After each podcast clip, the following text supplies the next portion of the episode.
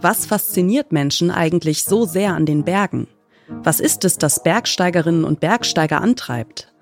Der Neuseeländer Edmund Hillary, der zusammen mit dem nepalesischen Sherpa Tenzing Norgay im Jahr 1953 als erstes den Mount Everest erklommen hat, hat mal gesagt, It's not the mountain we conquer, but ourselves. Nicht der Berg ist es, den man bezwingt, sondern sich selbst. Um Ziele, Leistungsgrenzen, Achtsamkeit und Freude beim Bergsteigen, aber auch um die Gefahren, geht es in unserem heutigen Podcast-Tipp. Der 3. Juli 2022. Um den geht es in dieser Geschichte. Es ist ein Tag, an dem der Klimawandel sein hässliches Gesicht zeigt. An einem wunderschönen Sommertag, mitten in Europa und elf Menschen das Leben kostet. Weil die Eisdecke der Marmolata, der Königin der Dolomiten, einfach über ihnen zusammenbricht.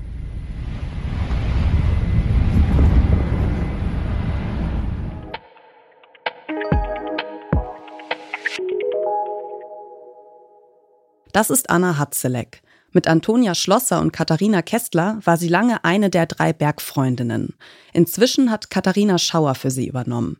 Ihr hört den Podcast Podcast von Detektor FM und wir empfehlen euch heute den Podcast Bergfreundinnen.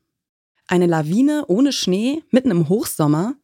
Die Menschen, die sich auskennen in den Dolomiten, die die Berge kennen, trauen an diesem malerischen Sonntag im Juli 2022 ihren Augen nicht.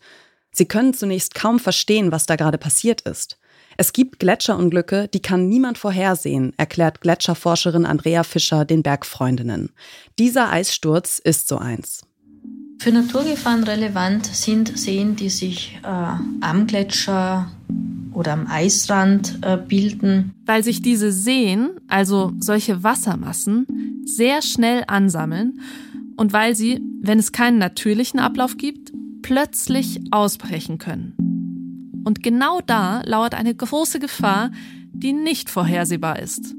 Da man aber den Gletscheruntergrund nur schlecht untersuchen kann, weil auch die Fläche so groß ist und sämtliche Untersuchungsmethoden äh, geophysikalischer Natur sind, wo man an Ort und Stelle hingehen muss, das nicht vom Satelliten oder Hubschrauber aus machen kann, ist es eigentlich nicht möglich, Seen, die sich im Untergrund der Gletscher bilden, zu erkennen.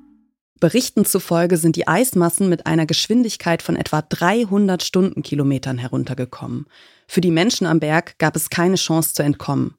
Nach dem Eissturz klafft auf dem Gletscher ein riesiges Loch, 200 Meter breit, 80 Meter tief. Host Anna spricht darüber mit der zuständigen Bergrettung. Die Crew von Luigi kennt Felsunglücke. Die kennt auch Lawinenunglücke. Aber das hier, das ist was anderes. Aber diese, diese ist unmöglich, ist eine andere äh, komplette ähm, äh, Situation, ist nicht Lawinensituation. Da war, da war äh, Steine, da war äh, äh große Stück Eis. Wenn Menschen von Lawinen verschüttet sind, dann tragen sie bestenfalls lawinenverschütteten Suchgeräte, die Signale zum Orten aussenden.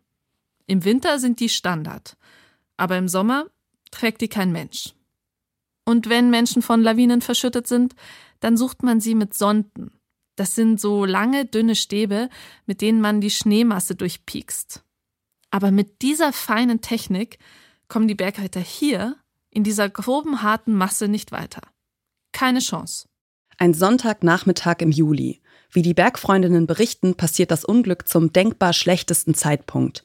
Der Juli ist der Bergmonat schlechthin. Sonntags nehmen sich viele Menschen Zeit für die Berge und treten am Nachmittag den Rückweg an. Und obwohl es verschiedene Wege auf die Marmolata hinauf gibt, nehmen fast alle denselben Weg runter. Den, der unterhalb des Gletscherbruchs entlang führt. Und zwar alle am frühen Nachmittag. Das Tragische, wäre das Unglück nur zwei Stunden später passiert, wäre vermutlich niemand zu Schaden gekommen. Alle AusflüglerInnen hätten den Abstieg schon hinter sich gehabt. Doch der Eisblock hat sich gegen Viertel vor zwei gelöst, als die Route gerade stark begangen war. Elf BergsteigerInnen kamen bei dem Unglück ums Leben. Acht weitere wurden teilweise schwer verletzt. Was macht die Klimakrise mit unseren Bergen? Wie verändert ein Unfall am Berg das Leben? Welche Phasen durchläuft eigentlich eine Bergfreundschaft? Und wie gehen Sportlerinnen mit den Leistungsgrenzen ihres Körpers um? Jeden Monat nehmen sich die Bergfreundinnen ein neues Thema vor. Interessant ist dabei die Struktur des Podcasts. So liefern die Hosts immer eine Story, wie zum Beispiel die vom Eissturz an der Marmolata, führen ein Gespräch untereinander, stellen Wissenswertes zusammen und führen ein Interview zum Thema. Zweieinhalb Jahre lang waren Antonia Schlosser, Katharina Kästler und Anna Hatzelek die Bergfreundinnen. Inzwischen gibt es mit Katharina Schauer eine neue Host im Team. Der Podcast Bergfreundinnen ist eine Produktion vom Bayerischen Rundfunk. Jede Woche Donnerstag erscheint eine neue Folge. Und wer diesen Podcast hört, weiß, dass es bei Bergausflügen nicht um höher, schneller weitergehen sollte. Denn der Weg ist das Ziel.